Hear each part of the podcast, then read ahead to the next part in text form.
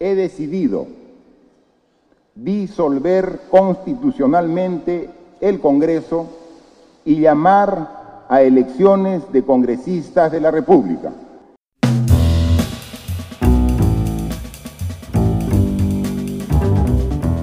Presidente del Perú, Martín Vizcarra, acaba de anunciarle al país que va a disolver el Congreso, que toma esta medida excepcional para que el pueblo peruano pueda expresarse en una nueva elección y decida quién tiene la razón, si la tiene el presidente o la tiene el Congreso.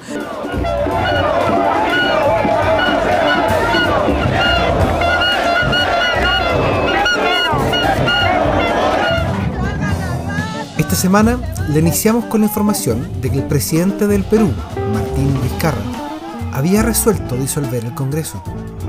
Vizcarra habría usado la figura de la cuestión de confianza para forzar al legislativo a cesar sus funciones y convocar a elecciones anticipadas. Casi de forma simultánea, el Congreso del Perú decidió suspender al mandatario de forma temporal y nombrar a la que hasta entonces era la vicepresidenta Mercedes Arauz como presidenta interina. Al igual que en Venezuela, Perú tuvo por algunas horas dos presidentes. ¿Cómo llegó el país hasta este punto? ¿Cuál es el verdadero estado de un país y una clase política que se encuentra investigada por corrupción, por el caso Lavajato? ¿Cuáles son las alternativas a futuro para nuestros vecinos? Para responder a estas preguntas, Ian McKinnon conversó esta semana con Gonzalo Segarra, presidente ejecutivo de Acerta Perú. Gonzalo es abogado de la Universidad Católica del Perú, fue director de la revista Semana Económica y tiene un máster en Derecho de la Universidad de Yale. Pero lo más importante aún, tiene una dilatada trayectoria en el seguimiento de la agenda legislativa peruana. Esta semana en Bicameral nos trasladamos a Lima para tratar de entender la actualidad legislativa de ese país.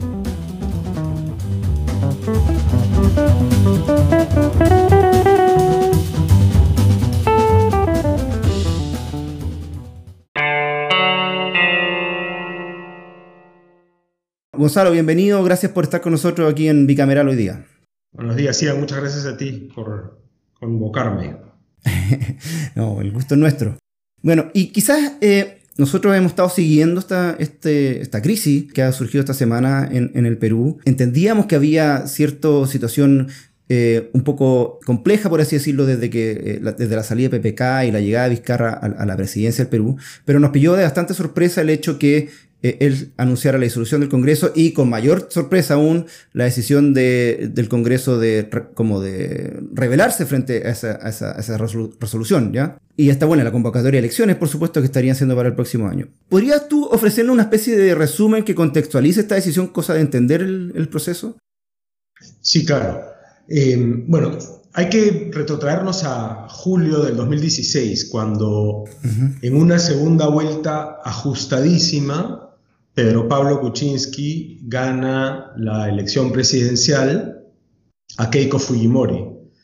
Pero Keiko Fujimori, por una serie de disfuncionalidades de nuestro sistema electoral, colocó en el Congreso una hipermayoría eh, que no era representativa de su caudal electoral, ni siquiera para el Congreso, es decir, tenía 36% de los votos para el Congreso y alrededor de 60% de los votos eh, de, los escaños.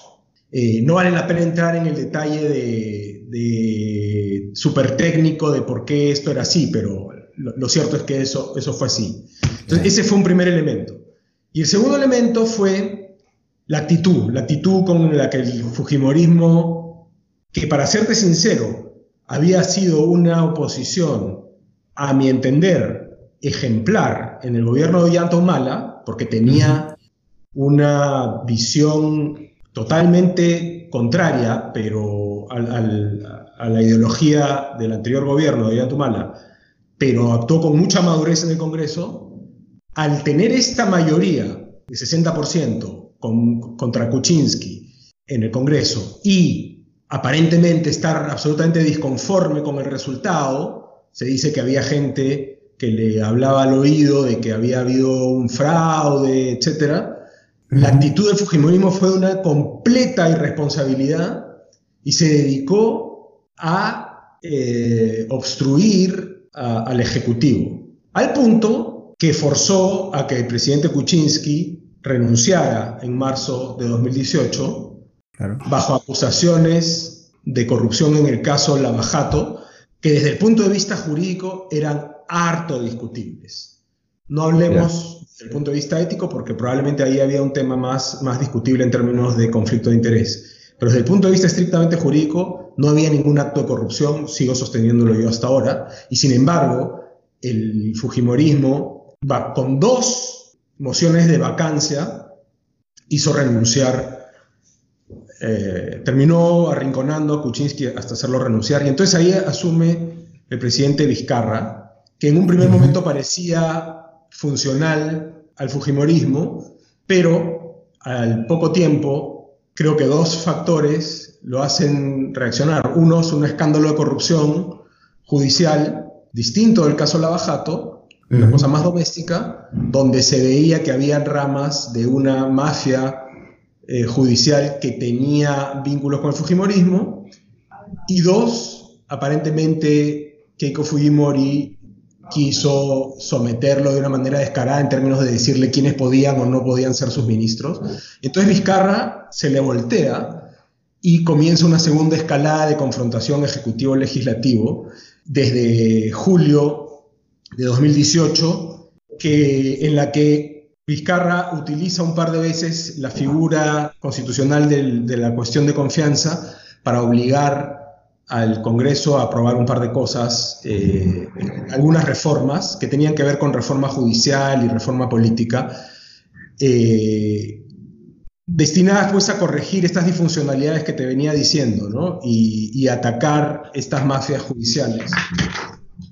Y en ese contexto en el que mm, todo era una fricción, todo era una, una constante eh, tensión, enfrentamiento. El 28 de julio de este año, Vizcarra propone un adelanto de elecciones eh, que suponía una reforma constitucional, pero no hace cuestión de confianza sobre esto, sino que confía en que eh, por la presión popular el Congreso la va a aceptar, pero el Congreso no la acepta. Entonces el Congreso gana una batalla política clara contra el, presidente.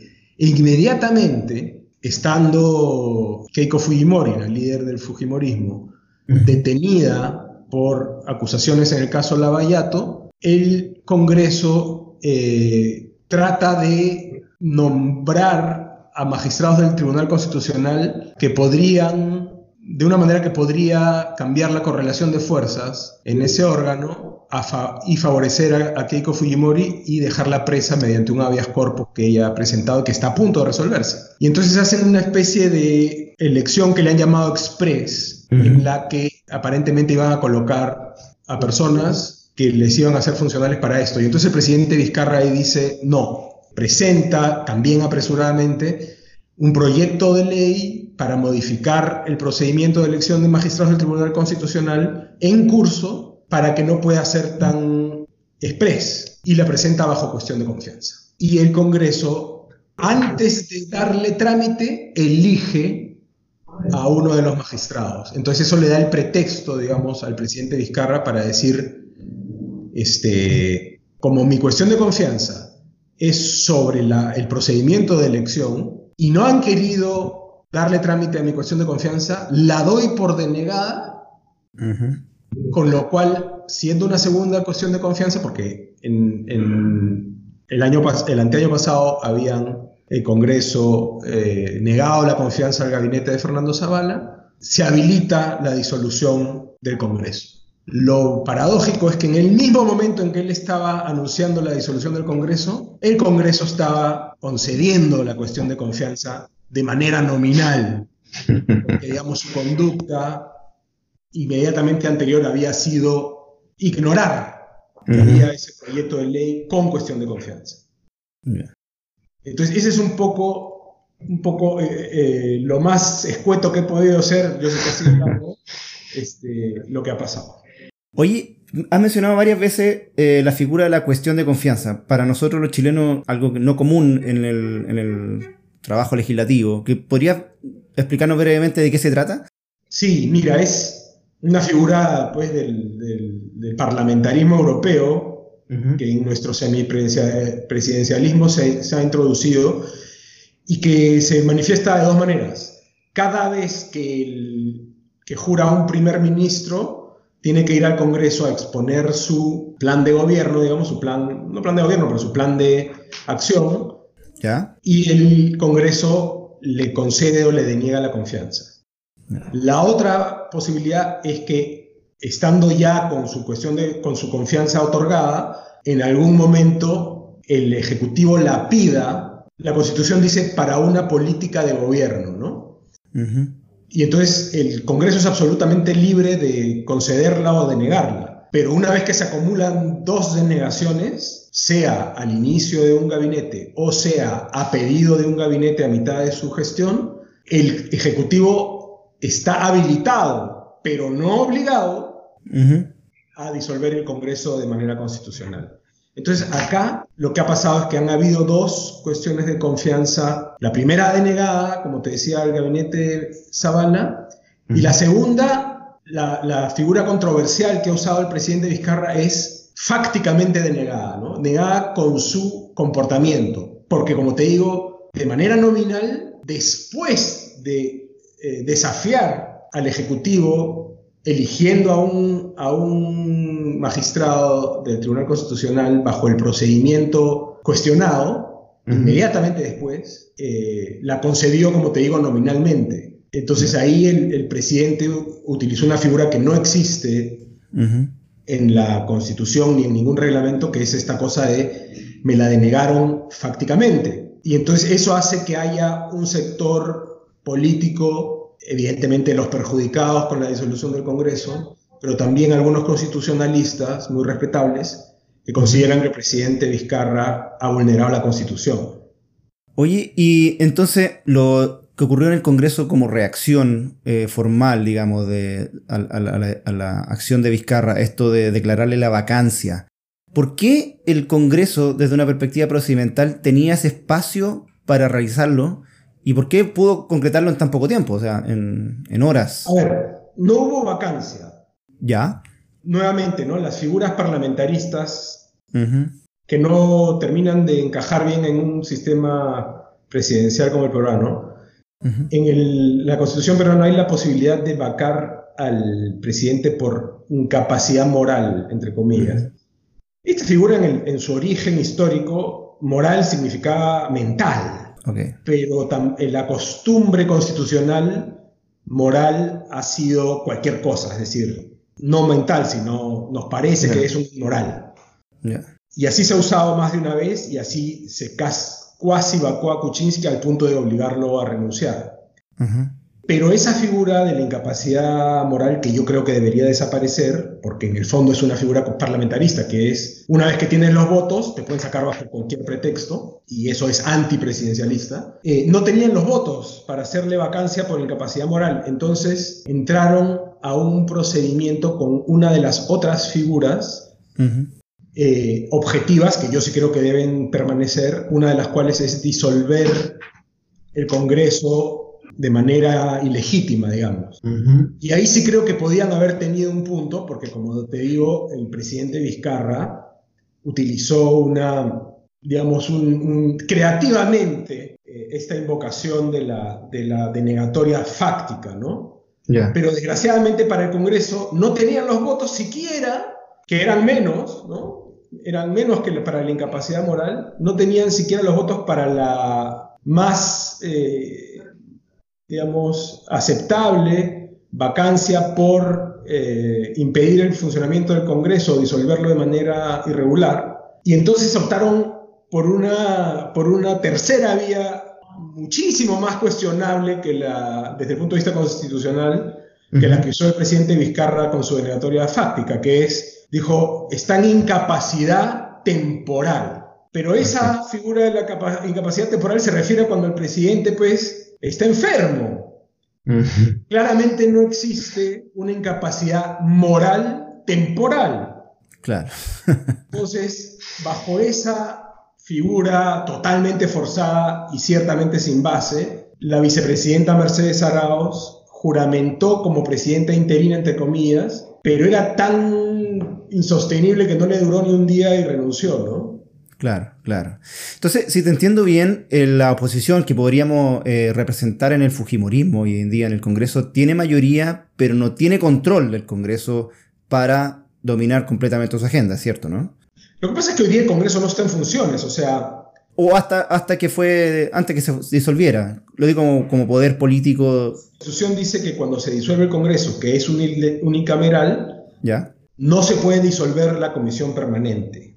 Ajá. Entonces ahorita está en funciones la comisión permanente. ¿Ya? Eh, esa comisión permanente, que tiene mayoría fujimorista, sostiene que no ha sido disuelta eh, y, el, y el Ejecutivo sostiene que sí. Entonces ahí tenemos un- también una pequeña discrepancia, ¿no? ¿Y esa comisión permanente puede legislar sobre todos los temas que le atañen al Congreso o está limitado a algún tipo de agenda? Legislar sobre nada, no legisla, solo, Ah. solo toma nota de los actos del Ejecutivo que puede, que puede legislar vía decretos de urgencia eh, y al siguiente Congreso, una vez elegido, que sería en enero, le da una relación de los actos del Ejecutivo para que, para que los eh, convalide o los revoque. Perfecto. Oye, vamos al Tribunal Constitucional, que también fue mencionado y, y requerido por todas las partes, básicamente, incluso la OEA también le hizo una, una mención. Entendemos que sería la entidad que interprete y resuelva el conflicto que está trabado hoy día entre el Congreso y el Ejecutivo, ¿no? ¿Y cuánto tiempo se demoraría en tener esa... Hay, una cierta, hay un cierto consenso entre que solamente podría ser el Tribunal Constitucional el que puede dirimir estos tecnicismos sobre la figura de la denegatoria fáctica, Ujú. este, introducida, como digo, entre comillas, creativamente por el presidente Vizcarra. Pero el Tribunal Constitucional no está exento de, digamos, esa vía de ir a, que el Tribunal Constitucional resuelva esto no está exento de algunas controversias en el camino, específicamente dos. La elección de este magistrado bajo las normas anteriores al proyecto de Vizcarra está en entredicho porque al momento de votar hubo un voto que era el que le permitía llegar al, al número eh, requerido, que aparentemente fue fraudulento, o sea, se, se contó como un voto de una congresista de izquierda que claramente no votó por, por él, se contó como válido. Ujú. Después resulta que había otra congresista del Fujimorismo que sí, que votó en ese que votó de alguna manera a mano, a voz alzada, en el mismo sentido y alcanzaba los votos, pero resulta que otra congresista planteó una, una cuestionó la validez del, del voto del, del de- perdón, de la elección de ese magistrado entonces, por reglamento del Congreso, el Congreso tenía que volver a, o sea, tenía que resolver el, el cuestionamiento, pero ya no lo puede resolver porque no hay pleno. Claro. Entonces, está como en el limbo si, esa, si la elección de ese magistrado es válida o no, por un lado. Y recuerda que ese magistrado puede cambiar la correlación de fuerzas en términos de simpatías o antipatías hacia un otro lado del Congreso.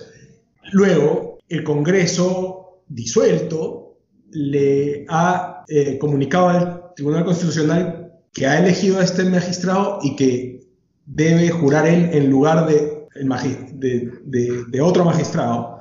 Ujú. Ojo que se vencía, se ha vencido el, el- el- el término de seis magistrados y solo han elegido, entre comillas, a uno. Entonces, cuando esto ha pasado anteriormente, el Tribunal Constitucional, dentro de su seno, ha decidido cuál se va y cuál es reemplazado de los que tienen el, el- el mandato vencido. Pero inéditamente el Congreso le ha dicho al TC, "Y este es, mi, este, este es el que he elegido, saca a este. Mm. Y entonces el TC dice, tú no me vas a decir a cuál sacar, a cuál saco es una cuestión que decidimos nosotros. Entonces ahí hay otro entrampamiento. Y lo otro es que uno de los magistrados del Tribunal Constitucional le ha dicho que la vía eh, por la que esto se resolvería, que es un, proceso que se llama de contienda competencial, no puede ser activada por, el, por, el, por la Comisión Permanente, solo puede ser activada por el Congreso en pleno. Entonces ahí hay una serie de tecnicismos. Sobre esto último yo, por supuesto, creo que no tiene ni pies ni cabeza. O sea, la única manera de, resolver esto es que se entienda que, la comisión permanente pueda plantear la cuestión competencial, porque si no, te quedas entrampado ahí.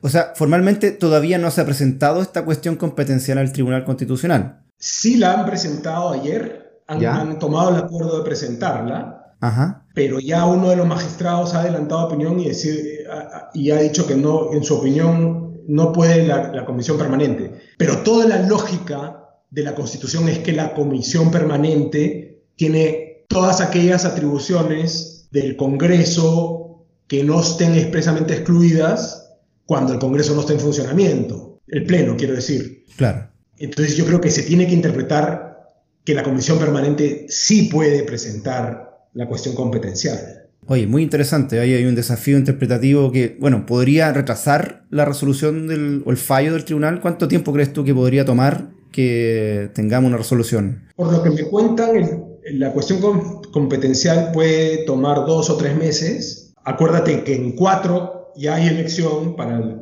para el nuevo Congreso, pero también si las partes eh, colaboran y acortan los plazos que tiene, por ejemplo, el Ejecutivo el plazo que tiene para contestar la, demanda podría ser menos tiempo, que es lo que uno esperaría, ¿no? Para que, para que, de ser el caso, quede resuelta con limpieza esta controversia, ¿no? O sea, yo creo que mal haría el Ejecutivo en impedir que proceda la cuestión competencial o en alargarla, porque entonces dejaría esta sombra de ilegitimidad sobre esta figura controvertida eh, que ha utilizado. ¿no? Claro. Bueno, no se ve muy fácil la salida institucional, por lo que nos cuenta, pero pensando un poco en las elecciones que ya tendrían lugar en enero, ¿podrías tú explicarnos brevemente cómo se eligen los congresistas en Perú?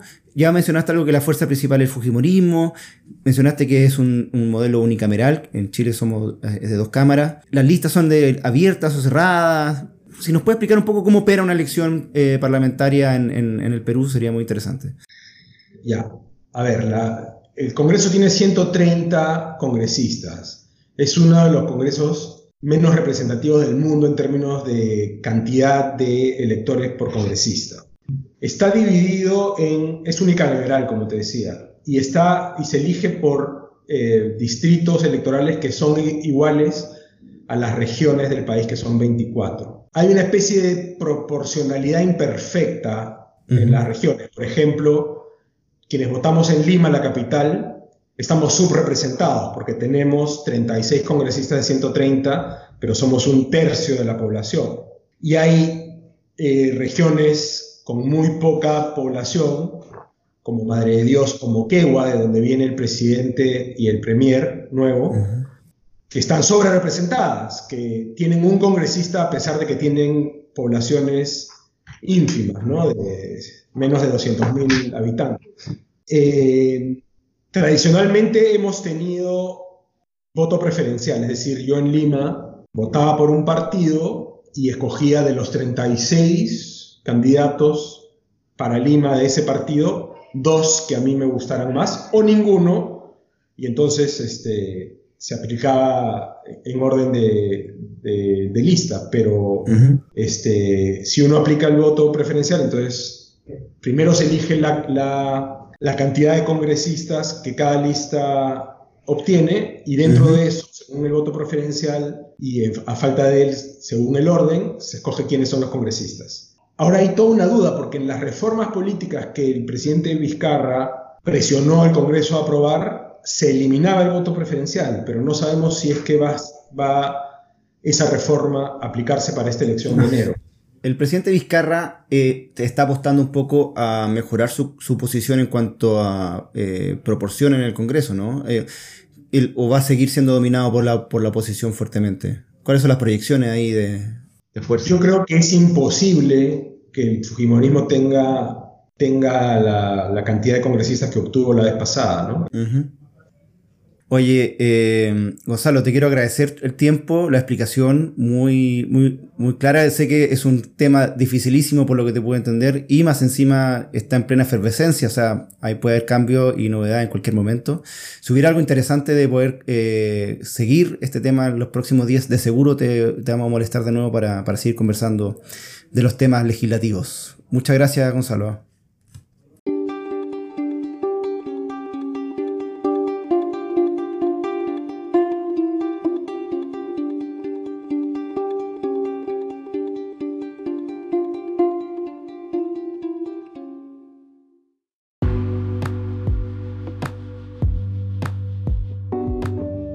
Son algunos de los principales temas de la agenda legislativa de la próxima semana.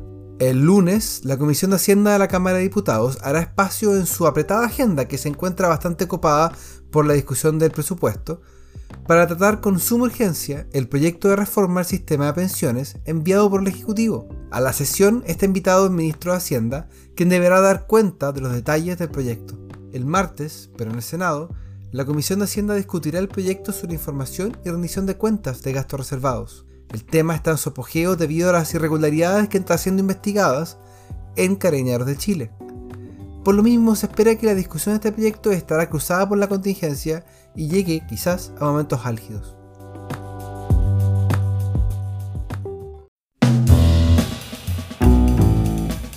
Recuerden que Bicameral es un podcast de Acerta. La producción y conducción estuvo a cargo de Javier Sajuria y de quien les habla, Ian McKinnon. nuestro tema musical se llama Giacomo, de Mural Band, gentileza de Rodrigo Recabarren. Acerta es una consultora en comunicación estratégica y asuntos públicos. Para más información sobre sus servicios, visita www.acerta.cl.